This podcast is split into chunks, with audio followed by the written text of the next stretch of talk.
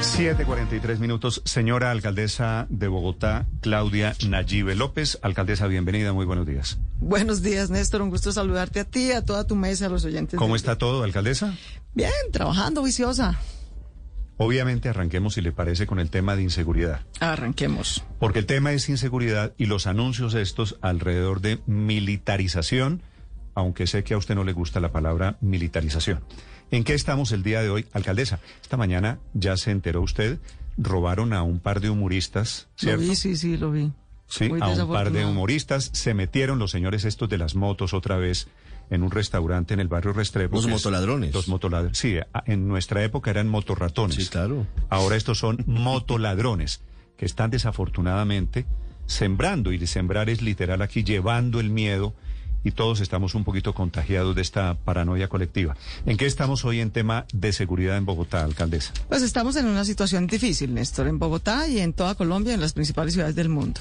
Porque, pues, la pandemia trajo desempleo. El desempleo trajo pobreza y desempleo y pobreza siempre presionan inseguridad, desafortunadamente.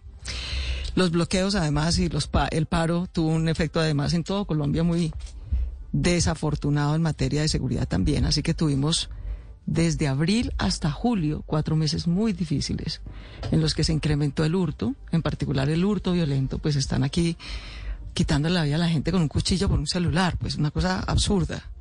Y también el homicidio violento, pues porque en parte por riñas, pero ese es solamente como un 30, 40%, sobre todo por disputas entre criminales por rentas ilegales. De manera que estamos pasando por una situación difícil. Hurto violento y mayor homicidio. Y para eso lo que tenemos es que ocuparnos del problema, pues tra- trabajando juntos, pues. La policía no da abasto. Néstor, yo tengo la mejor relación con la policía, trabajo con ellos todos los días. El ministro de Defensa, que fue concejal de Bogotá, lleva ocho años diciendo que Bogotá necesita 10 mil policías más. Él lo sabe, lo ha sustentado, lo ha defendido. Pero hoy como ministro de Defensa no nos puede mandar 10 mil policías porque no los tiene. Nos pudo mandar 1.500. De manera que yo sí creo que para poder apoyar a la policía, que es poquita y está enfrentando una situación muy difícil combatiendo el crimen, tenemos que hacer dos cosas. Una, como ciudadanos. Los ciudadanos, los comerciantes, hemos hecho despachando de seguridad con Fenalco, con Asobares, con tenderos. Muchos de ellos tienen cámaras en su- en sus establecimientos, cámaras que miran hacia adentro, hacia el mostrador de su negocio. Estamos trabajando con muchos de ellos para que pongan una camarita adicional mirando hacia afuera, hacia la calle, y que esas cámaras estén conectadas con el sistema de cámaras de la policía, para que podamos detectar al motor ladrón antes. Pero también, cuando se detecte y se denuncie, tenemos que tener mejor patrullaje en calle. Entonces, por un lado, tenemos que tener mejores frentes de seguridad, mejores redes de cuidado ciudadano, conectar las cámaras con las de la policía para que pueda hacer mejor vigilancia, mejor inteligencia. Pero por otro lado, también necesitamos tener más patrullaje concreto en la calle. Y para eso, lo que yo he propuesto de corto plazo, dado que no nos pueden mandar 10.000 policías, sino 1.500, pues que es el 15% de lo que se necesita, que en el corto plazo la policía militar, que nos ha prestado múltiples servicios. El año pasado yo salí con la policía militar a hacer eh, des- jornadas de desinfección en Bogotá a propósito de la pandemia. Y nadie dijo que estuviera militarizando a Bogotá. ¿No? La policía y el ejército trabajan de manera conjunta en Bogotá, cuidan activos estratégicos, cuidan Chingaza, cuidan Sumapaz, cuidan los portales y patios de Transmilenio, son activos estratégicos de la ciudad, las principales bocatomas del acueducto, pues para que no vaya a presentarse ningún hecho de crimen que las afecte. De manera que en este caso yo creo que para apoyar la labor de la policía en calle, podemos tener, he solicitado, unos 2.000 eh, policía militar que patrulle en conjunto con miembros de la Policía Metropolitana, que puedan hacer patrullajes más disuasivos, mayor presencia en calle, reaccionar más oportunamente o avisarle al cuadrante para que reaccione más oportunamente cuando se presenta un riesgo de hurto. También necesitamos, y en esto te digo, si la policía es insuficiente, la justicia está completamente ausente. Aquí la policía arriesga su vida. Este año, Néstor, nos han matado tres policías cumpliendo su deber, haciendo requisas, capturando delincuentes. Captura a los delincuentes, captura a los criminales, captura a los que venden narcotráfico en Bogotá, captura al que está armado y va a cometer un delito. Y ocho de cada diez capturados los dejan libres los jueces. Entonces así es muy difícil. Necesitamos que la justicia esté del lado de la ciudadanía y no del lado de la criminalidad Esa es la verdad. Y pues los alcaldes no tenemos ni cómo darle una orden, ni la justicia es completamente independiente. Dependemos de que el Consejo de Política Criminal, que preside el señor presidente de la República, el ministro de Justicia, nos ponga a la rama judicial a trabajar en conjunto con la Fiscalía y la Policía. Le propongo que vayamos por partes, cojamos, cojamos este pollo presa por presa, digamos, porque esto tiene muchos ingredientes. Primero, el tema de la asistencia militar, que es relativamente nueva la figura de la asistencia militar en Colombia. Eh, ¿Ya usted hizo la, la propuesta mm. al, al, Ministerio de Defensa? Sí, y estoy esperando una respuesta. En estricto sentido legal, no voy a entrar en esos vericuetos, pero esto no es asistencia militar. Yo no estoy pidiendo pues que salgan tanques y soldados con fusil eh, a capturar a nadie, entre otras cosas porque eso es ilegal e inconstitucional. Mm. Lo que estoy pidiendo es que miembros de la policía militar, que por algo son policía militar, porque están más entrenados como policías que como soldados, que cumplen funciones de policía dentro de guarniciones militares, ¿sí?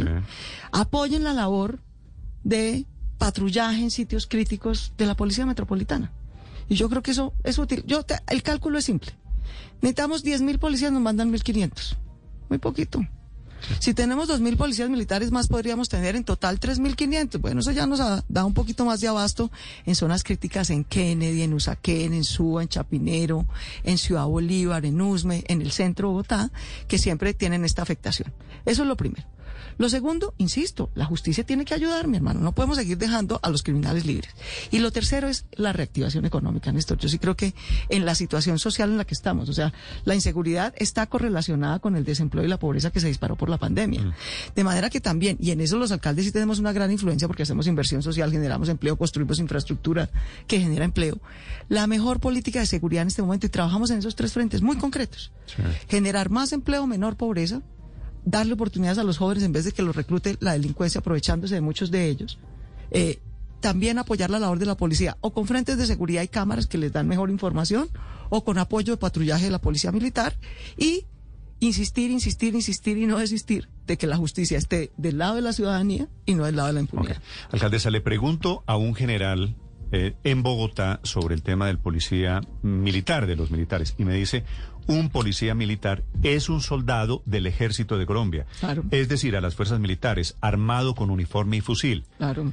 Y con arma. Por, ¿Por qué usted está hablando que estos eh, soldados que vendrían a ayudar en labores fundamentalmente de disuasión, ¿verdad? De disuasión, de patrullaje de disuasión. ¿Por qué tendrían armas diferentes a las que tiene un soldado? ¿Eso ya se lo aceptaron? no, los, soldados tienen... ¿Usted puede poner condiciones para esos soldados? No, los soldados tienen o, fusil o eh, arma de fuego. Tienen también pistola, muy similar, entre otras cosas, a las que usa la policía. Y te insisto, es que yo el año pasado hice muchas jornadas de desinfección con cerca de 350 miembros del ejército en Bogotá. Ya nadie se le ocurrió decir que estábamos militarizando pues a Bogotá pues para efectos de atentar contra la democracia ni nada por el estilo, ¿verdad? Cuando cuidan las guarniciones o los portales o Chingaza o Sumapaz, ¿no? Gracias a lo cual evitamos que las disidencias de las FARC se metan en Bogotá. Eh, y Sumapaz es Bogotá. Yo creo que ahorita tenemos, tenemos que reconocer un problema y actuar con los recursos legítimos que tiene el Estado. Pues porque si nos quedamos hablando del problema pero no hacemos nada, pues aquí nos podemos quedar echando rulo, digamos, sobre el problema. Tenemos es que actuar con lo que tenemos. Tenemos jueces, necesitamos que capturen a los delincuentes. Ya, tenemos fiscalía, necesitamos que esa fiscalía le declare extinción de dominio a los sitios donde revenden celulares robados por los que están matando a ciudadanos. ¿De cuántos soldados? Tenemos policía militar, podemos echar mano de ella. ¿Por qué no la ponemos a que apoya a la policía metropolitana? ¿De cuántos soldados estamos hablando para Bogotá? Y Yo pedí dos mil. Usted pidió dos mil. A partir de ya. Estoy esperando que me conteste. ¿Ya está aprobado? No. O sea, usted, usted los pidió y es posible que le respondan, bueno, no sé, es hoy o mañana y le digan no tenemos dos mil, tenemos mil. Bueno, esperemos a ver, todo es cariño. Sí. Y esos, esos mil vendrían con qué características, alcaldesa? Es decir, imaginemos que están en las calles. ¿Van cómo? ¿Qué pueden hacer y qué no podrían hacer? Pueden hacer patrullaje disuasivo. Nunca lo pueden hacer solos. Siempre tienen que hacer, de hecho, nunca patrulla el ejército solo siempre lo hace acompañado de miembros de la Policía Metropolitana. ¿Por qué? Porque es la Policía Metropolitana, el cuadrante, el que puede reaccionar capturando. Un policía militar no puede capturar a nadie, esa no es su labor, es labor de la policía. Pero por eso hacen patrullaje disuasivo y desarme. Eso sí, ponen un punto de requisa en una calle. Cada cuchillo, cada navaja, cada arma de fuego, cada arma traumática con la que se están cometiendo cerca del 20% de los atracos en Bogotá Porque uno no distingue, de aquí a que uno distinga, ¿no? Cuando le pongan un arma a la cabeza, si es de verdad o es, traumática. ¿Usted cree que pues es de usted verdad? cree que es de verdad, defecto? obviamente. Claro. La intimidación es la misma.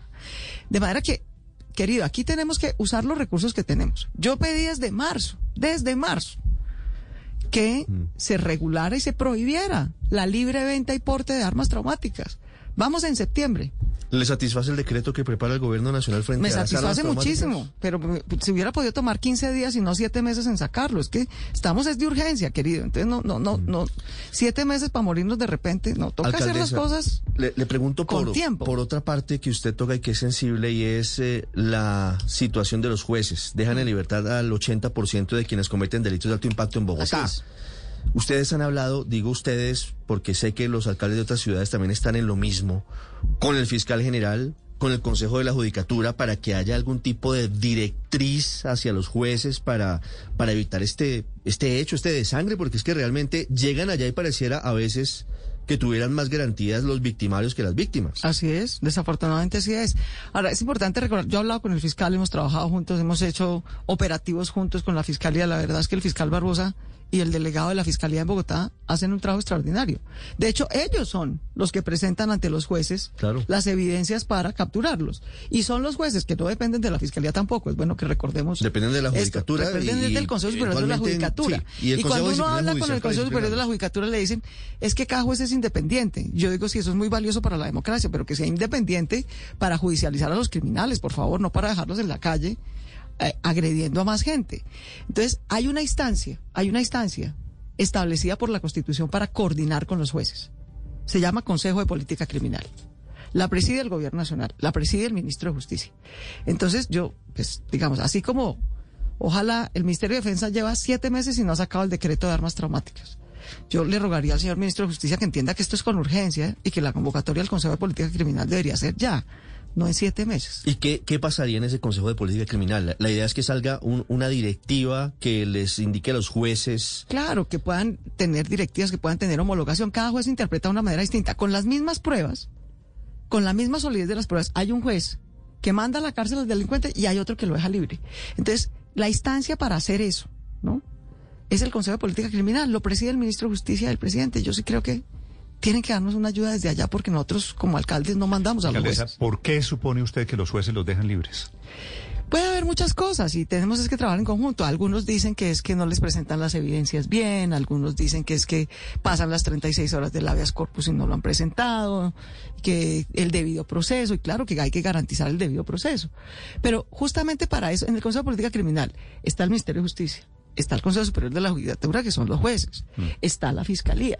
Lo que sea que tengan que arreglar en el procedimiento, las instrucciones, pues que lo acuerden ahí, que lo hagan, pero que lo mejoren porque no hay, no- nadie entiende, ni tú, ni yo, ni nadie que nos está oyendo, entiende que la policía arriesgue su vida para capturar a los criminales y que los jueces dejen a 8 de cada 10 libres. Digamos, eso es incomprensible para cualquier ciudadano. Es que me está escribiendo, alcaldesa, le pregunto por qué los dejan libres, porque me dice un juez, lo de- los dejamos libres en general porque no hay cupos en las cárceles y no hay dónde llevar a los delincuentes.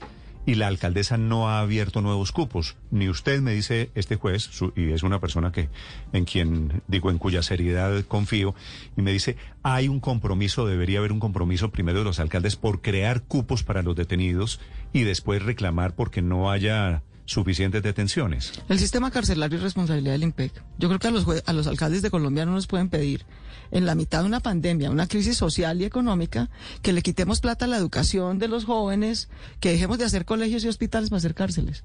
El IMPEC es el que está a cargo de hacer cárceles y el juez tiene razón. En este país, el gobierno nacional, este y los cinco anteriores, dejaron de invertir en cárceles. Y hay hacinamiento carcelario. Eso es cierto. Pero entonces que inviertan en cárceles. Yo no le voy a quitar plata a los niños de Bogotá, ni a las familias que necesitan renta básica, ni a los jóvenes que necesitan educación superior, ni voy a hacer de, dejar de hacer ninguno de los 35 colegios de Bogotá. ¿no? La obligación que tenemos los alcaldes es hacer inversión social y hacer inversión en infraestructura. Pero los detenidos preventivamente no son responsabilidad de las Sí, la cárcel distrital es la única de Colombia que está certificada como una cárcel que realmente resocializa gente. Es la mejor de Colombia. Pero pues también necesitamos que el gobierno nacional haga lo propio. E insisto, ese es un tema, para eso existe el IMPEC, Ok, para pero- manejar el sistema carcelario. sí. Eh, tiene razón, pero yo también les digo, pues, ¿queremos criminales más apretaditos en las cárceles o más libres en las calles? Pues porque es que también tenemos que tomar decisiones como Estado sobre eso, frente a un una, digamos, desafío que tenemos. Pero ese es el dilema, o, o- o delincuentes más apretaditos en las cárceles o delincuentes en las calles. Pues en parte es ese, porque hay pocas cárceles. Y esto es hoy. Claro, todos podríamos hacer un acuerdo para que en los próximos cinco años haya más cárceles. ¿De verdad aguanta cinco años? No, tenemos que hacer algo aquí y ahora. Sí. Tenemos que tomar decisiones aquí y ahora. ¿No? Que es cuando pero- tenemos la dificultad y cuando la podemos superar. El, el ministro de Justicia recientemente dijo que logró un deshacinamiento muy importante. De hecho, uno de los, de los resultados que muestra el ministro Ruiz es que ha logrado bajar en un porcentaje muy importante el hacinamiento en las cárceles. Por eso es llamativo lo que, lo que está pasando con estos eh, casos en los que quedan libres los delincuentes.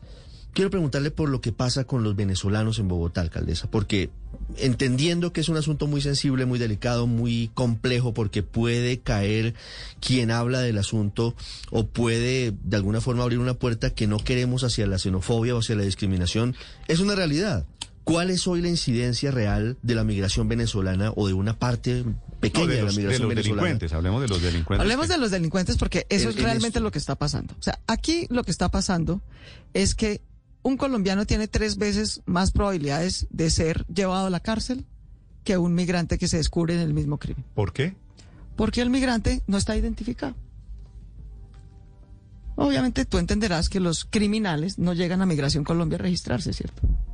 Entran ilegalmente. Y entonces lo primero que te pide un fiscal para poder judicializar a La alguien identidad. es la identidad. No, eh, un Estado de Derecho no, no, no manda a la cárcel a alguien anónimo. No le impone una pena a alguien anónimo. Entonces yo por eso pedí una cosa muy simple. Y pues ni hacen ni dejan hacer. Y es que Migración Colombia, en vez de quedarse en sus muy cómodas oficinas de la calle 100 con 15, saliera con la policía a zonas críticas a tener gente haciendo identificación en la calle, express. Para que si capturamos alguien que no está identificado. Tenía entendido que eso lo estaban haciendo. No, pero pues ¿no? Te, te voy a decir, hay 10 personas en Bogotá haciendo eso.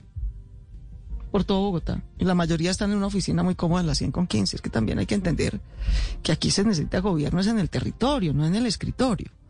Entonces, ese es el tema. Es un puro tema de oportunismo criminal que obviamente los criminales colombianos y los narcotraficantes colombianos que tienen todo menos de bobos, ¿cierto? Saben que una persona extranjera no identificada tiene tres veces menos probabili- probabilidad de ser judicializada. Instrumenta- Entonces, instru- instrumentalizan a los, a los instrumentalizan, venezolanos que llegan aquí indocumentados. Los instrumentalizan, obviamente. Entonces tú tienes. ¿Qué es lo que le está pasando a la mayoría de la población migrante? Lo que nos pasaba a nosotros cuando nos teníamos que ir. Que nos afecta más la pobreza, que nos afecta más el desempleo. Lo acaba de confirmar el DANE. ¿Verdad? Entonces, ¿qué hay que hacer? Pues darle servicios sociales, integrarlos, son los nuevos bogotanos. Hemos recibido 57 mil niños migrantes en nuestros colegios, sin chistar. Tenemos pagamos con nuestros impuestos atender a las mujeres migrantes gestantes que dan a luz en Bogotá. Son los nuevos bogotanitos, lo hacemos con todo amor. Lo único que pedimos es que Migración Colombia entienda que así como el 99.99999% de la gente que llega, esto que hacen cueros y zapatos, sepan que hay un suelo reservado para empleo de microempresas, que no van a tener que estar con la zozobra de que llega pues el gran empresario con el centro comercial no sé qué y ¡pum! los expulsa y expulsa su fábrica y se pierde ese empleo. Entonces, así como hay un suelo para vivienda, así como hay un suelo para vías, hay un suelo para el empleo. Y eso es súper importante porque Bogotá ha perdido y expulsado cientos de miles de fábricas y empleos en los últimos años. Tercero, este es un pod que le dice a las mujeres de Bogotá, a las familias humildes de Bogotá que necesitan servicios sociales. Conchi que estuvo en integración social sabe que esto es muy importante. Por primera Con- vez un Conchi pod. es, Conchi es María Consuelo. Concha es María. Consuelo, qué pena, qué pena la confianza. Qué pena la confianza con, con María Consuelo. Eh, pero María Consuelo, que conoce muy bien Bogotá, fue gerente de Transmilenio, fue secretaria de Integración Social, sabe que hay un millón de mujeres en la pobreza por cuidar a otros. Porque nunca pueden salir de su casa para descansar, ni para educarse, ni para generar ingresos. Para eso Bogotá por primera vez en la historia, la primera ciudad del mundo en desarrollo, que va a institucionalizar 45 manzanas del cuidado. Manzanas donde concentramos los equipamientos. Ahí es donde van a estar los 61 colegios, los 24 hospitales, los 41 centros de salud, los jardines para los niños, los centros de cuidado para el adulto mayor. ¿Para qué? Para liberar de la carga de cuidado no remunerado a las mujeres de Bogotá, de manera que ese millón de mujeres de Bogotá puedan descansar, puedan educarse y puedan volver a trabajar. Eso se llama equidad de género. Y este es el POT más ambicioso en equidad de género en la historia de Bogotá, como le corresponde a la primera mujer alcaldesa de Bogotá. Alcaldesa. Tercero, perdónenme, Sí. termino. Bogotá con este POT va a pasar, va, va a seguir evolucionando. Bogotá hace 30 años evolucionó de la guerra del centavo a Transmilenio. Transmilenio fue una bendición. Pero una ciudad de 10 millones de habitantes, una ciudad región de 10 millones de habitantes, no puede depender solamente de buses, y mucho menos de buses diésel, que contamina el ambiente. De manera que aquí incorporamos el acuerdo que ya hicimos con la gobernación y la nación. Y es que Bogotá región va a tener un sistema de transporte multimodal con cinco líneas de metro, de las cuales ya estamos construyendo la primera y en esta administración construiremos la, contrataremos, perdón, la segunda Suba y Engativá tendrá otras tres. Tendrá siete cables, porque buena parte de la Bogotá popular, como dos millones, casi tres millones de personas, viven es en las laderas. En vez de bajar en un bus contaminante demorándose una hora, vamos a tener siete cables más como el de Ciudad Bolívar, que es una bendición. Baja la, qui- a la gente en 15 minutos a conectarla al sistema de transporte público masivo. Entonces vamos a tener una Bogotá que tiene Transmilenio, por supuesto, pero que también tiene cinco líneas de metro, dos regiotrams que nos conectan Mm, con Cundinamarca, siete cables, andenes, trata de caminar por Bogotá. Bogotá es ¿Y una ciudad hace- que y tiene qué- y qué muy el- poco espacio público pocos con, andenes, por ejemplo? Facilita las reglas para construirlos, ¿sí? Construir andenes en Bogotá es carísimo porque toca hacer traslado de redes, no sé qué, cada quien hace su diseño, la cartilla del espacio público pide unos estándares altísimos, ¿sí? Tú vas a ciudades como Washington o como Ámsterdam y los andenes pues son cemento trillado, pintado con un colorcito, ya, ¿sí? Pero son andenes planos por donde cualquier persona en una silla de ruedas puede caminar o una mamá en un coche con su niño. Entonces propone una red peatonal, mil kilómetros de ciclorruta, siete cables, dos regiotrams, cinco líneas de metro que complementen Transmilenio. Eso, de las eso- ciclovías es muy importante. Va a haber un carril de ciclovías. Sí. En, En todos to- los corredores en- en verdes todo- nuevos que se construyan habrá andenes para los peatones, ciclovías para los ciclistas, ciclorrutas para los ciclistas y transporte público limpio. ¿Y tiene sentido esa ciclovía si no se amplían las, las vías para vehículos? Pero en las vías nuevas se amplía. Se amplía el espacio para todos. Pero es que nunca se te olvide esto. Nunca se te olvide que cuál es el principal modo de movilidad en Bogotá, Néstor. ¿Dónde más viajes se hacen? Bicicleta. No, los peatones son el principal modo Ah. de movilidad de Bogotá. Caminar es lo que hace cualquier ciudadano, ¿cierto? El 26% de los viajes de Bogotá se hacen caminando. El 24% se hacen en transporte público, pero dependemos mucho de buses y buses que todavía son en su mayoría diésel. Por eso vamos a complementarlo, complementarlo con metro, con cable, etcétera. Y el 8% de los viajes de Bogotá son en bicicleta. Para que tú tengas una idea de la importancia de la bicicleta hoy, la primera línea del metro, querido, va a mover el 6% de los viajes de Bogotá. Es decir, que en bicicleta hoy se mueven más viajes en Bogotá que en la primera línea del metro. Pero lo importante es que no pongamos ni a competir el carro con la cicla, ni a competir al peo, al peatón con la cicla. Que cada quien, en una calle completa, bien diseñada, en las vías nuevas, se distribuya. el Básicamente como está la séptima hoy. como va a ser la séptima, como va a ser la séptima con el corredor verde. Hoy es una cosa muy modesta, pues tiene un ciclocarril, todavía tiene andenes que son un desastre, no tiene transporte público eléctrico. En cambio, con el corredor verde, la calle va a ser más amplia para todos. Con lo cual, los peatones tienen más andenes y plazas y espacio público, los ciclistas tienen bicicarril, ¿sí? Y el, es- el transporte público de la séptima en el corredor verde séptima, que va a ser el primero, pero este POT prevé que va a haber otros 14 corredores verdes de alto tráfico, eh, va a tener transporte el, eléctrico y limpio. Alcaldesa, un tema con el POT porque creo que los constructores, y sabe que le voy a preguntar, están nerviosos con esa eh, determinación de que eh, eh, 42 metros cuadrados debería ser el estándar para las eh, viviendas, 30% de ellos aprovechables en, en- en el tema de, de- de la habitación. Dicen que los cierres no les van a dar, que puede haber un déficit de A vivienda. ver, Juan, pero expliquemos qué quiere decir 42% de qué. Pues, No, 42, 42 metros, metros. 42 metros eh, eh, cuadrados, pero el 30% de esos 42 metros pues eh, corresponden al, al- al lugar de la, de, de- de la habitación. Entonces los constructores están nerviosos, dicen que los cierres no les van a dar, digamos, con esa medida, que puede haber un déficit de vivienda, inclusive la gente puede irse a otros lugares a buscar viviendas y ellos pues de alguna manera también. Es vivienda de interés social, Sí, vivienda de interés social. que son familias pobres de cinco personas en promedio. ¿Cuántos, ¿Cuántos metros cuadrados crees tú que debe tener una familia humilde de No. cinco miembros? De acuerdo, pero... entonces tenemos que vivir como queremos vivir. Tenemos que aceptar que si queremos tener una sociedad más igualitaria y más sostenible, una ciudad que no tenga que salir a hacer marchas y protestas por tener educación básica y una vida mínimamente digna, ¿cierto? Que el 20%, la ley, la ley nacional, no el POT de Bogotá, dice que cuando un constructor hace un proyecto de vivienda, el 20% de esa vivienda debe ser vivienda de interés social. El 20. El otro 80 es comercial, no bis, la vende como quiera. El 80% del proyecto. Solo el 20 es bis. Y esa bis va a familias, en promedio hay cuatro o cinco personas.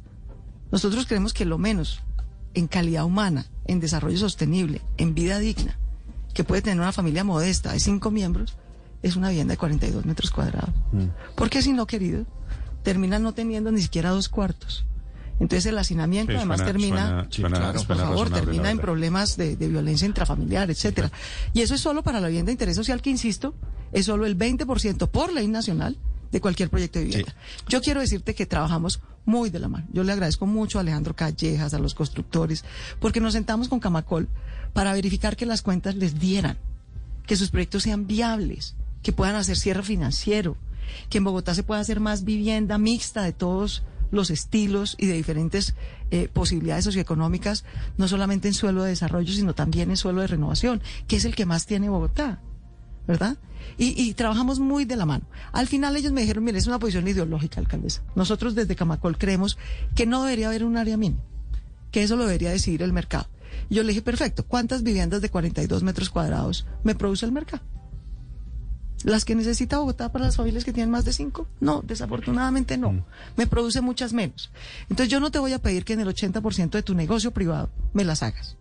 Pero en el mínimo 20% que te pide la ley, sí me las haces. Sí. Alcaldesa, la última pregunta tiene que ver con esto, pero, pero un poco más de forma global sobre la expansión de Bogotá. Dice usted, el POT muestra a Bogotá como una ciudad de cuántas hectáreas eh, definitivamente. Como la ciudad total tiene como 162 Cien- bueno, exactamente. 160 y... 2000. 160. Ahora, recordemos que el 75% ciento del suelo de Bogotá es... No, no, no, es, es rural. Sí. O sea, Bogotá es en esencia rural y campesina. Y a esos campesinos tenemos, esos campesinos de Bogotá y los campesinos de Cundinamarca, querido, producen el 60% de la comida que llega a nuestra mesa. Y necesitamos que ellos también tengan su vida campesina y rural asegurada. Y que no nos sigamos comiendo y depredando ese suelo rural y ambiental. Porque no nos vamos a quedar solamente sin Bogotá, sino sin planeta. ¿Sí? Si seguimos endureciendo y endureciendo y creciendo esta selva de Frente, cemento. frente a eso, alcaldesa, ¿cómo compaginar esa idea, que es muy importante, con, con el modelo de ocupación? Porque la proyección dice que a Bogotá seguramente en los próximos años llegarán más de un millón de personas.